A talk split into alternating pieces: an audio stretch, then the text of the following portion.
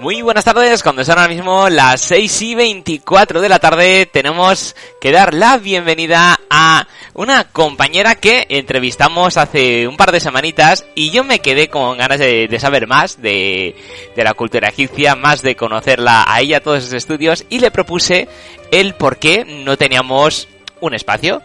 Y ella me dijo que sí, y gracias a esto tenemos, a ver si lo digo bien, el espacio que se llama Jeroglifiqueando con Vicky Almanza. Muy buenas tardes.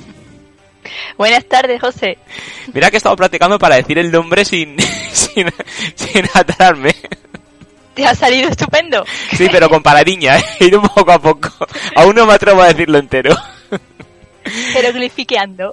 Sí, claro, tú, tienes más experiencia, tú, tú, tú, sí que, tú sí que puedes, pero yo no. A mí también me cuesta.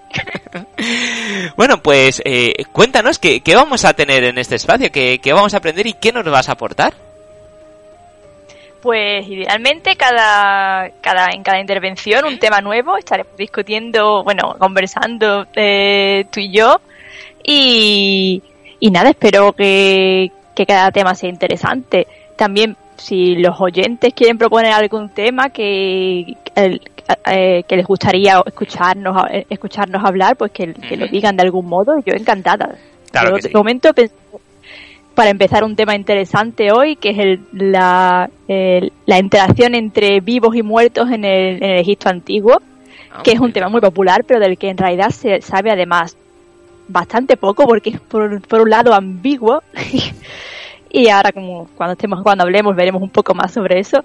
Así que creo que es que es un tema interesante que podemos tratar. Pero que si alguien tiene alguna otra idea para los próximos programas pues yo encantada de adaptarme. Perfecto, pues en las siguientes eh, promociones del espacio ponemos en nuestro teléfono de WhatsApp para que los oyentes lo tengan y si durante el espacio pues tienen a bien mandarnos preguntas, pues yo te las transmito y así pues las hacemos llegar, incluso sugerencias de temas, pues yo te, lo, te los mando evidentemente no en el mismo día porque hay que, hay que tener tiempo para prepararlo, pero bueno, cuando, cuando pueda ser, pues tendremos ese tema con nosotros. Y bueno, la verdad es que eh, el inicio me parece estupendo, el tema que tienes hoy, porque la verdad es que sí que genera bastante, bastante curiosidad. Así que sin más dilación, te regalo los micros para que nos deleites con tu sabiduría. Pues la relación entre los vivos y los muertos en Egipto antiguo, como digo, es un tema ambiguo, porque cuando pensamos, por ejemplo, en nuestra cultura, la cultura occidental, el modo en el que mm, vemos a tenemos un cementerio que está aparte fuera de la ciudad y luego nosotros que estamos eh, pues en la ciudad en sí de vez en cuando vamos a visitar quizás a nuestros eh, a nuestros pues familiares o amigos fallecidos les llevamos flores así que tenemos un poco una relación una relación con ellos en Egipto, por, por, un lado, es parecida desde este punto de vista. hay un cementerio que está aparte de la ciudad, dos sitios distintos, aunque también depende del periodo y de, y de, eh, de la ciudad y podemos encontrar también pues gente que enterraba a sus muertos directamente en el patio de la casa, depende un poco del nivel económico y como digo de, de, la época. Eh, pero en general sí tenemos un poco esta separación entre el mundo de los muertos y el mundo de los vivos. Pero por otro lado también tenemos eh, un entrelazamiento entre las dos esferas que resulta particularmente interesante en Egipto y que no tenemos quizás tanto en el mundo moderno occidental. Eh, pues un ejemplo, por ejemplo, un ejemplo eh, que llama la atención son las tumbas en sí. El hecho de que en Egipto las tumbas suelen tener siempre dos estructuras principales. Cuando yo hablo de tumbas o de enterramientos, me estoy refiriendo a la, la evidencia que tenemos, que siempre es más, por así decirlo, una clase social alta. Tenemos muy poca evidencia sobre clases sociales eh, inferiores y, eh, pues como digo, sabemos poco de, de, cómo vivían estas personas. Pero hablando, como digo, de, esta clase media alta o alta, las tumbas en los distintos periodos, porque hay distintos tipos de tumbas en Egipto, desde las pirámides que todo el mundo conoce, hasta eh, tumbas en, rupestres, a otro tipo que se llama mastaba. Mastaba es una palabra que viene del árabe, que significa banco, no banco de dinero, sino banco en el que te sientas, porque tienen esta forma así rectangular, el edificio, que parece como un banco. Y entonces, pues por eso más estaba.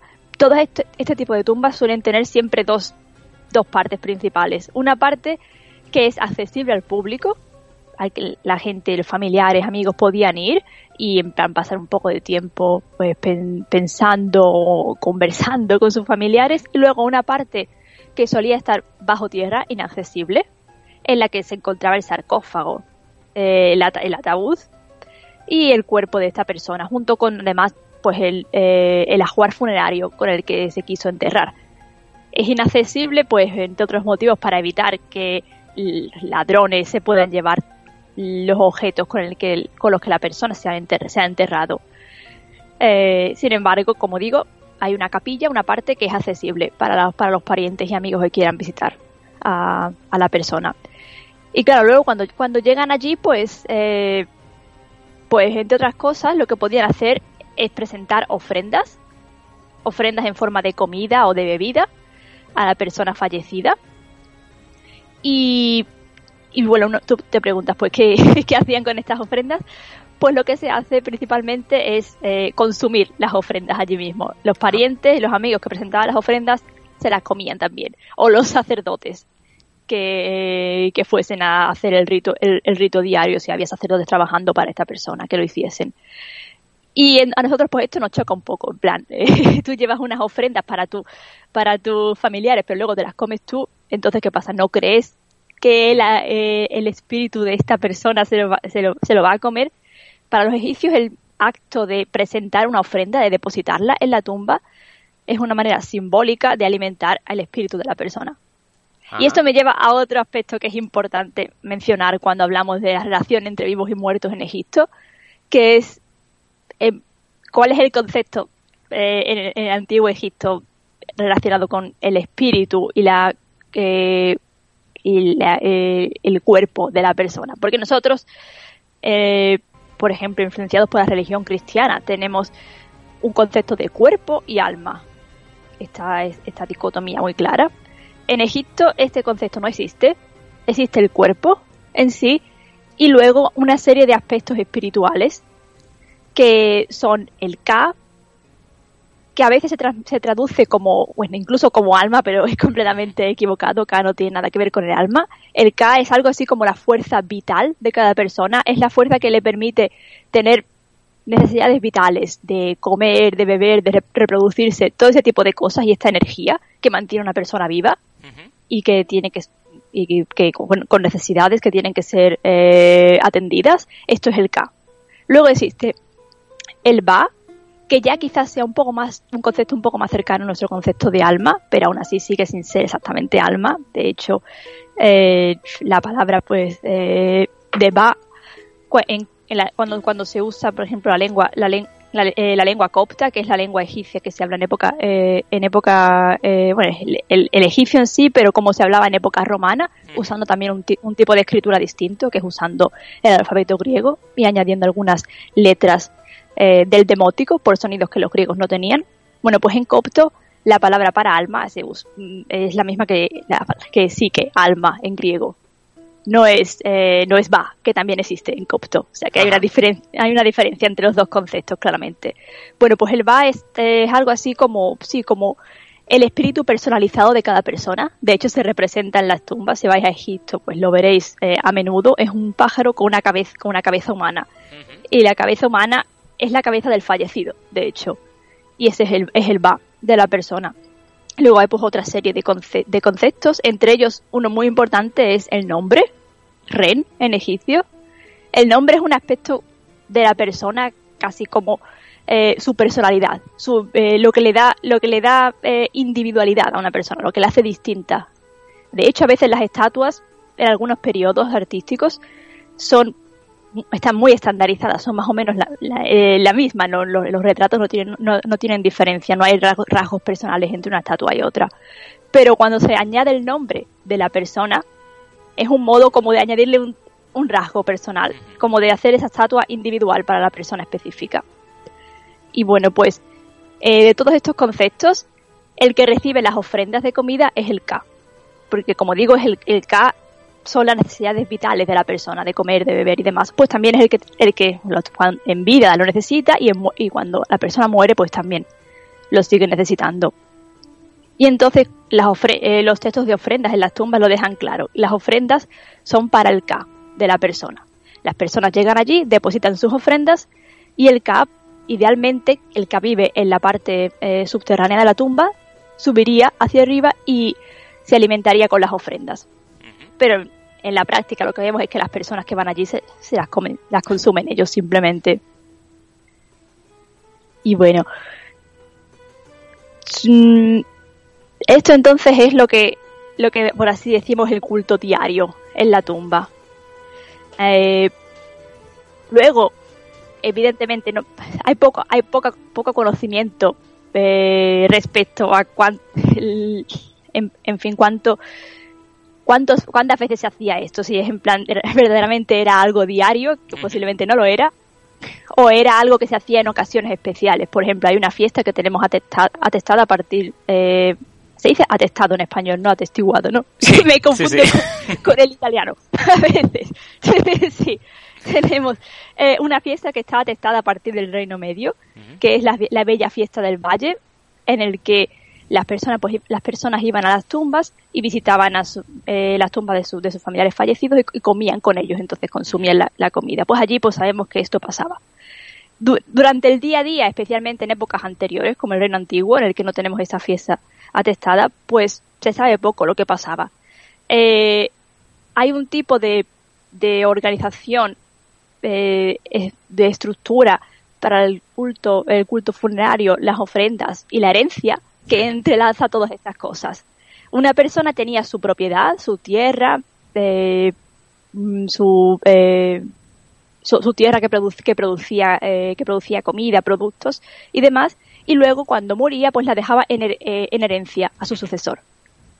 Entonces su sucesor, este, esta tierra, que eh, se llama en egipcio Perjet, la casa de la, de la eternidad, eh, sí, la per, per significa casa, pero es un, concepto un poco complicado, pero sí, dejémoslo por casa, de momento la casa de la eternidad.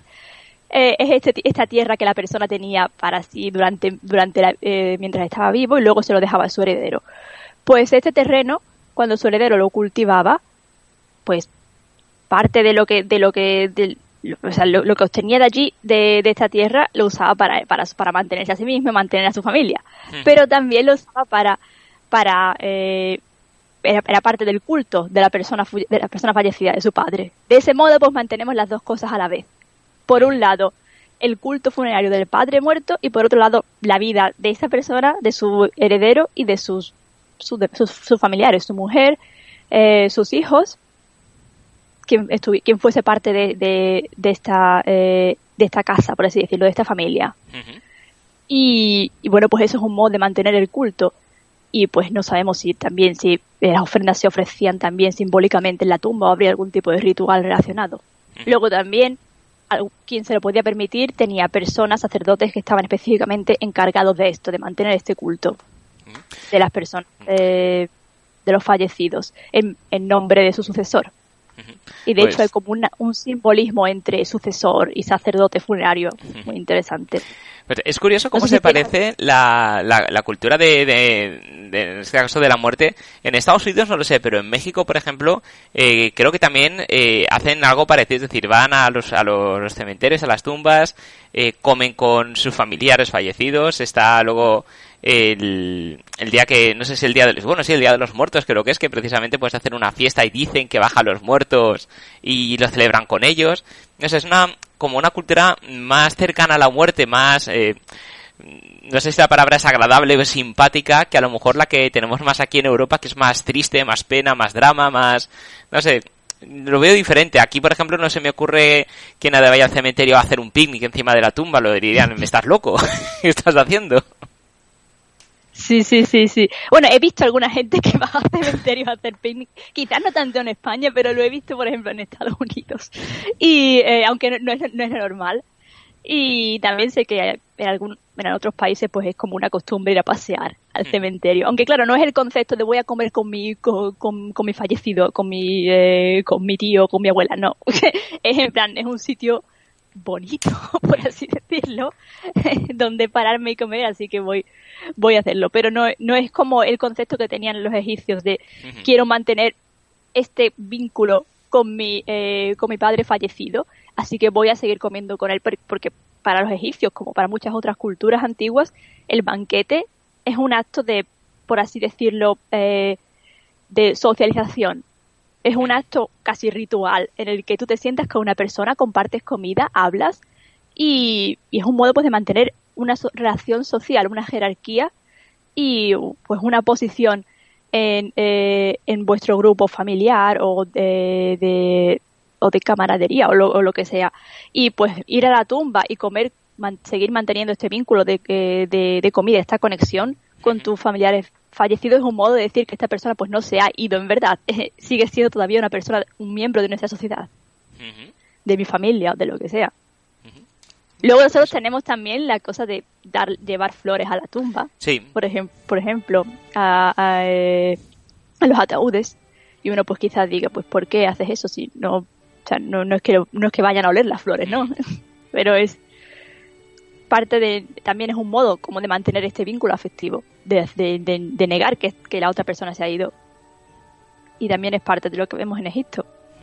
Sí, una manera como no, no romper el vínculo, es decir, no, no, no, dar una despedida, sino sé que, sé que no está, pero bueno, de alguna manera este es el lazo de unión que, que la agarra, digamos, a, a este terreno y así no se ha ido del todo. La tengo aquí un trocito, lo tengo aquí un trocito y puedo, puedo visitarle y, y, le pongo las flores. Que, que, también te digo yo que las flores muchas veces es eh, también competición para que la vecina de al lado no vea que su tumba es más bonita que la mía, pues yo si he tenido un ramo yo lo voy a poner 5. Y aquí nos vamos a quedar mal. Y que no estén marchitas, que no se sequen y que estén limpias, que si no luego van a hablar y van a decir que descuida tenemos esto.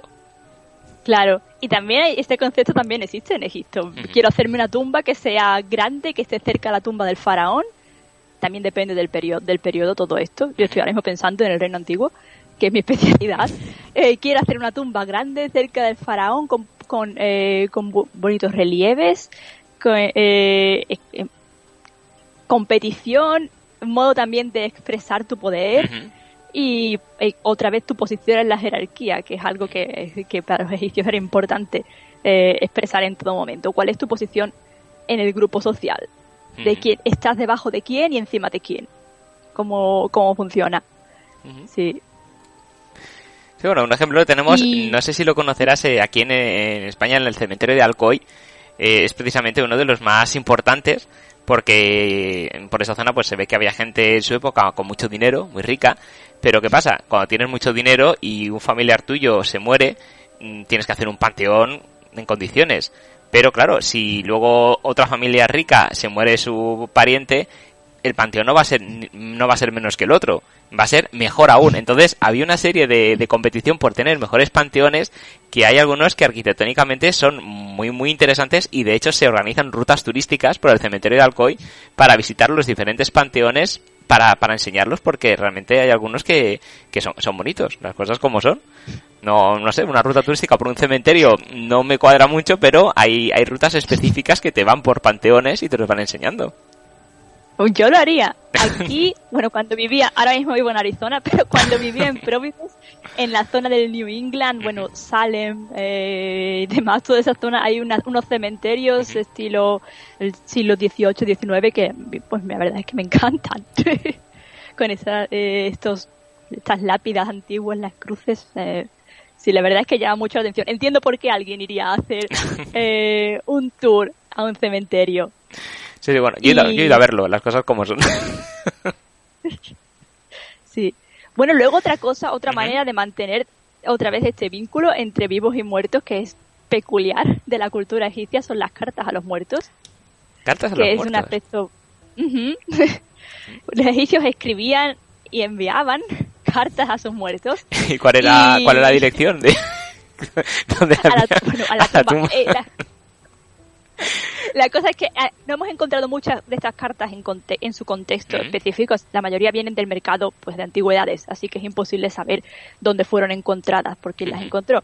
Pero las que hemos encontrado eh, precisamente en su sitio y, están bien documentados vienen de cementerios.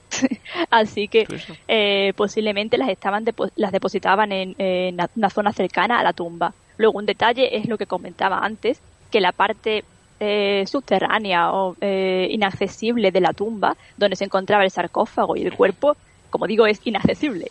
Así que después del funeral nadie podía entrar allí ni a dejar cartas ni a nada. Eh, sin embargo, pues tenemos un caso, por ejemplo, interesante en el que una tumba en época posterior fue reabierta, no la tumba en sí, sino que el patio delante de la tumba se hizo un, hoyo para, para introducir un, eh, un, enterramiento posterior, que es algo que pasa en Egipto, que a veces, a veces las tumbas pues se alargan y, y eh, llegan lo, por lo que se llama enterramientos abusivos, en plan personas que no son para las que la tumba estaba destinada en un primer momento, se entierran también allí, se reutiliza la tumba, es algo común. Y entonces, pues, en el momento en el que este agujero se hizo en el, en el patio, se introdujo al parecer una carta que va destinada a la persona que estaba enterrada en la tumba esa, pero la, persona original a la que la tumba estaba, estaba, eh, estaba destinada. Y pues parece que posiblemente el simple hecho de introducir la carta bajo tierra, quizás, en, en, un lugar sagrado dedicado a, eh, a los muertos, en un cementerio, ya es como modo de, de, acercar la carta a esta persona para que la pueda leer simbólicamente se encuentre donde se encuentre. Es como se, se entra ya en este, en este mundo de los muertos. Eh, este es el caso de, de, la, de la carta a Meru. Se llama Meru esta persona, que además es una carta divertida, ahora luego hablaré, hablaré de ella. Eh, porque cuando piensas en cartas a los muertos, cartas que las personas escriben a, su, a sus parientes, pues tú dices, pues si yo escribiese una carta a algún pariente mío fallecido, pues le diría que lo echo de menos, ¿no? Que, que, que lo quiero y demás. Y, pero no es eso lo que decían los egipcios en las cartas. No es este el tipo de cosas que nos encontramos en las cartas a los muertos. los egipcios cuando escribían estas cartas lo hacían para quejarse o para pedir favores. No hay, no hay otro motivo, al menos de los, en los que nos hemos encontrado nosotros.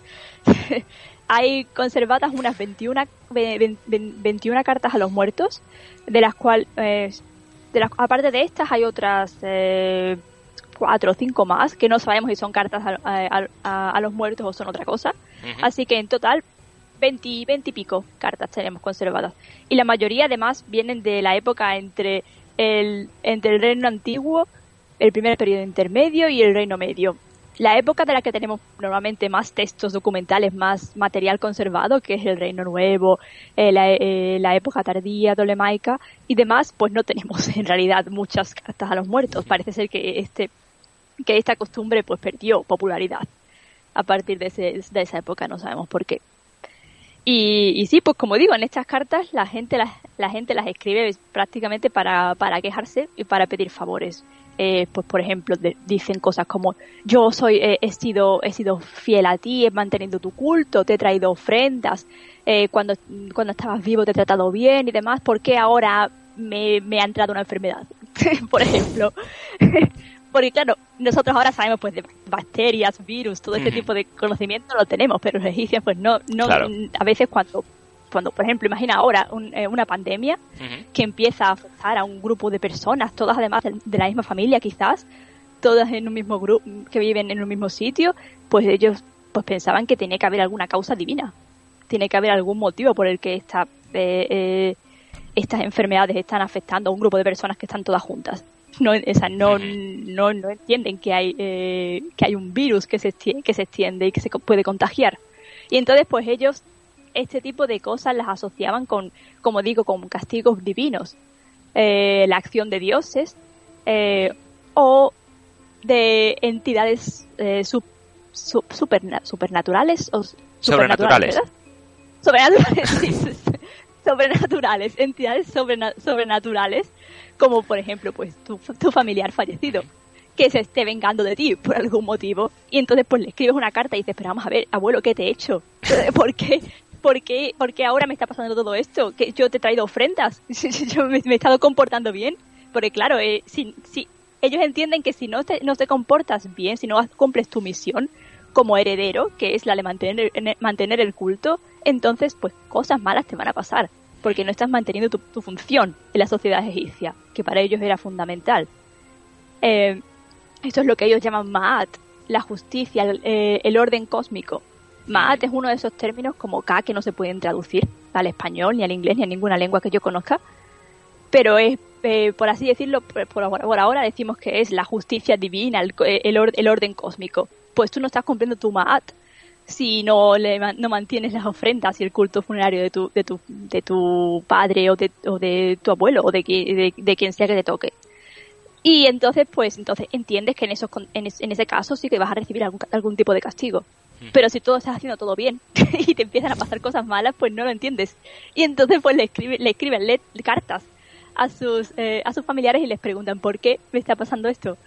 ¿Qué, qué es lo que tengo que hacer? Ajá, a inter, interven por mí allí donde estás, haz algo para que no, para que me vayan bien las cosas.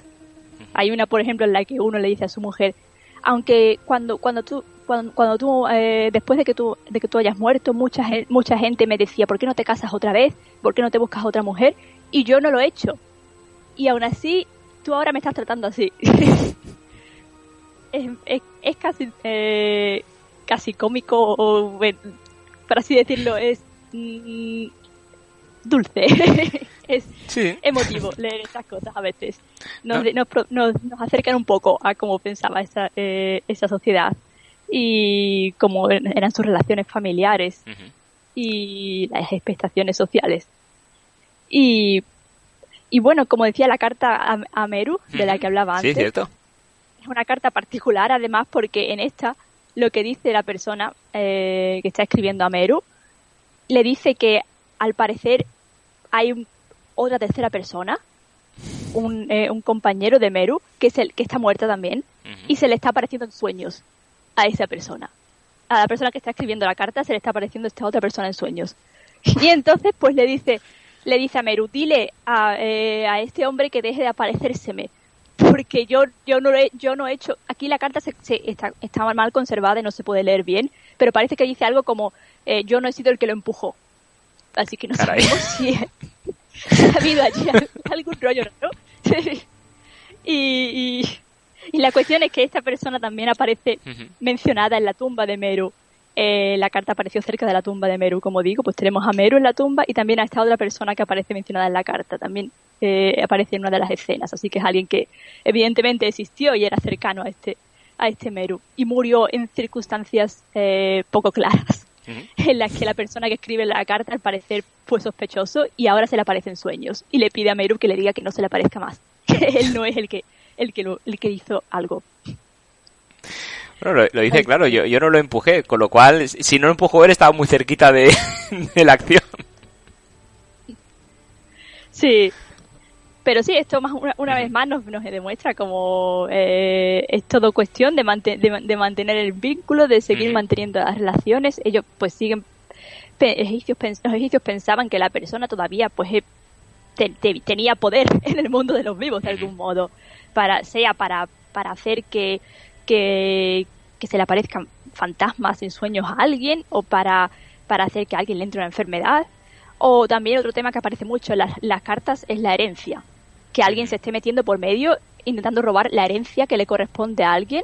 Y como claro, la herencia la yo la estoy heredando de, de, de, mi, de, mi, de mi padre o de quien sea fallecido, pues entonces le escribo, le digo, oye, mira que, esta persona está diciendo que quiere, que quiere eh, quitarme la herencia, interven, porque es tu, es, tu patrimonio y, y, me corresponde a mí, no a esta otra persona.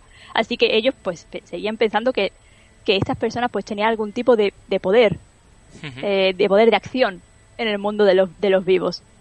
Y también es interesante pues que usan eh, técnicas, porque esto es de lo que me ocupo en parte en mi tesis doctoral, de las técnicas de, eh, por así decirlo, de cortesía, etiqueta, pues muchas de estas se usan también con los, eh, con, los muertos. La única función de usar etiqueta y educación en, la sociedad es, es de mantener, de, de, demostrar tus respetos a una persona que es superior a ti en la jerarquía. Es de demostrar que su opinión de ti, de tus acciones, te importan y también de demostrarle a esa persona que esa persona te importa a ti.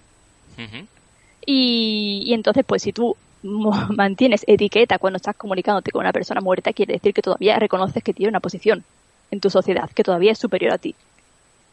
Claro, curioso. Entonces, y, pues son todos ¿Y, cómo es el, la forma de, referirse a una persona muerta? Porque no me imagino el hacer una carta además para quejarme. Es que ya no solo para decir te echo de menos que sea habitual, sino encima me estoy quejando y te estoy pidiendo cosas además. ¿Cómo, cómo se empieza una carta así? ¿Cómo, cómo, lo escribían?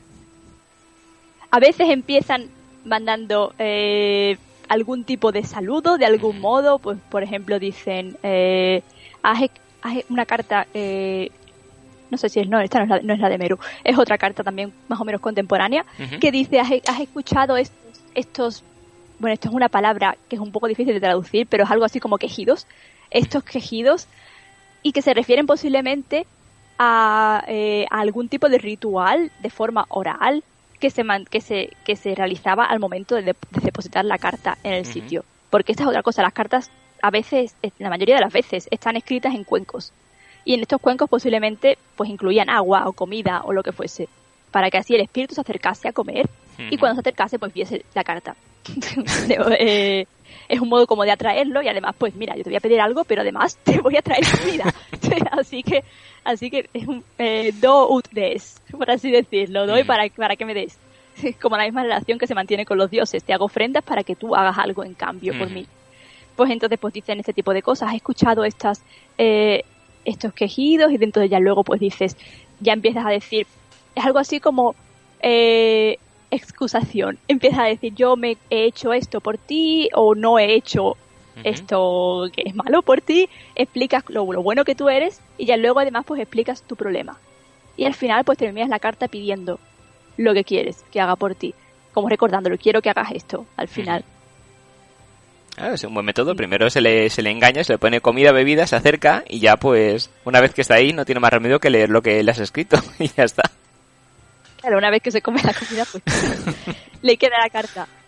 Porque algunas cartas están escritas en papiro pero son muy pocas. Papiro es, como posiblemente sabéis, es, el material eh, en el que pues material escritorio por excelencia, aunque tampoco era el más común necesariamente, aunque sí que es en el que eh, tenemos la mayor eh, eh conservadas el mayor número de cartas de esta época sobre todo.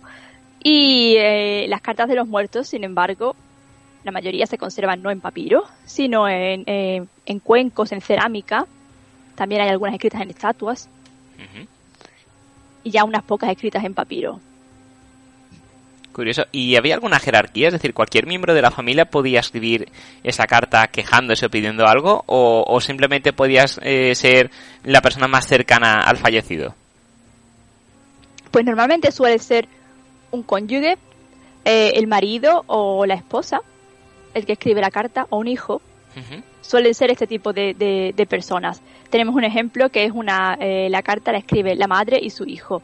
Luego otra cosa, en Egipto la, eh, alfabetización es mínima, pues calculamos algo así en el reino, en el reino antiguo, algo así entre 1 y 10%, como muchísimo, de la población que fuese capaz de leer y escribir. Así que estas cartas seguramente no estaban escritas por la persona, por las personas que, que que la habían redactado. Posiblemente la dictaban y alguien la escribía. Además, eh, pues en, en, mis estudios de tesis me, ha parecido también notar eh, que hay algo entre medio. Además, aparte de la persona que lo escribe y que lo redacta, parece que hay como un oficiante, además, que es el que se encarga de depositar la carta y quizás incluso el que redacte en sí, aunque la persona le cuente su problema, alguien la redacte la hace de una manera más estándar eh, esta carta siguiendo pues un, algún tipo de protocolo que es el que se tiene que tener cuando cuando, uno se, eh, pues eh, habla con, con, con, los, con, muertos. Que no es lo mismo que hablar con una persona viva. Claro que no es el hecho de, de, de, llegar y dejar el con la carta e irte, sino que tiene un protocolo y una ceremonia, por así decirlo, y unos pasos para poder hacerlo hacerlo bien. Porque claro, habrá una persona que tenga que comprobar si realmente lo que se ha escrito es lo que le está transmitiendo, porque está hablando con, con, un, fallecido y le, está pidiendo cosas, está quejando, y a ver si luego el que está escribiendo pone otra cosa diferente y dice, claro, ¿cómo se fía? Me está pasando cosas más peores aún de las que me pasaban, a ver si te has equivocado y has puesto algo que no tocaba. Pues no me extrañaría que ese tipo de cosas pasen también, que uno diga, creo que no has escrito lo que te, lo que te estaba pidiendo. Lo que pasa es que, claro, pues eh, tenemos poca eh, o ningún tipo de evidencia de, ese tipo de cosas, así que solo es especulación. Pero sí, no me extrañaría. En cualquier tipo de sociedad, si tú no eres capaz de hacer por ti mismo algo, pues te surgen dudas respecto al intermediario que lo ha hecho. Sí, bueno, pues la verdad es que ha sido un tema muy, muy interesante y la verdad es que estoy encantado de tenerte con nosotros porque yo creo que este espacio va a dar muchas alegrías y nos va a acercar mucho a la cultura egipcia y yo creo que con este espacio jeroglifiqueando vamos a, tener... el próximo día voy a hacerlo de tirón, ya verás. Estuve ahí practicando toda la semana para cuando me toque. es difícil jeroglifiqueando. Claro, no, pero voy a practicar, voy a practicar. Yo, me comprometo al, al, siguiente día del espacio, lo voy a decir, vamos, hasta con los ojos cerrados de tirón. Y no me voy a trabar ni una vez, seguro. Estupendo. Pues Vicky, ha sido un verdadero placer agradecerte, por supuesto, que estés con nosotros, que hayas compartido tu tiempo. Y, bueno, no sé, eh, ¿qué, hora, tienes allí? Porque tiene que ser por la mañana, ¿no? O más o menos, ¿qué hora es? Ahora mismo son las 10 de la mañana. 10 de la mañana.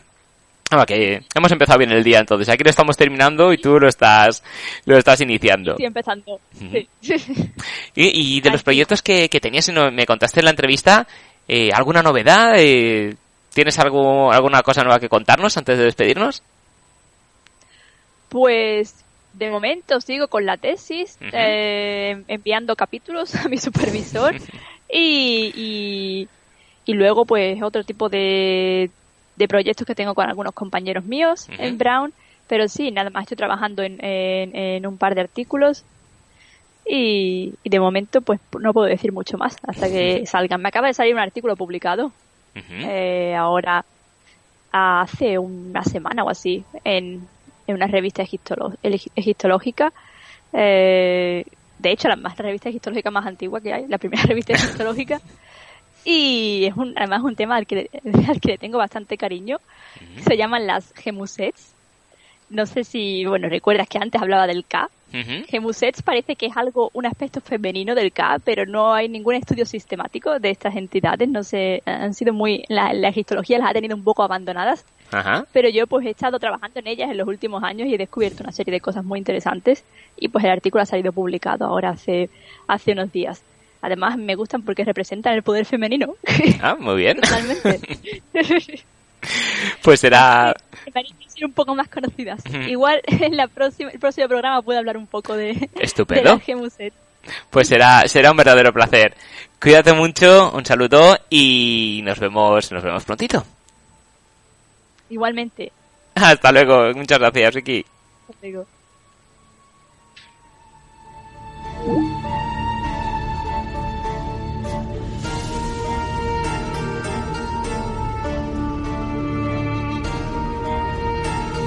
Y hasta aquí ha llegado el espacio de hoy y la verdad es que muy interesante la relación que tenían los egipcios con la muerte, cosas que hay paralelismos con nuestra cultura, otras muy diferentes como ya hemos visto.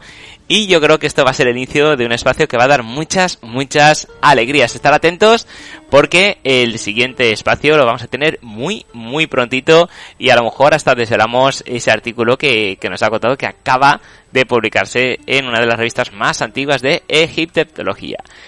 Mañana más, mañana tenemos un día más muy, muy completito, no os lo perdáis. Descansad y sed buenos.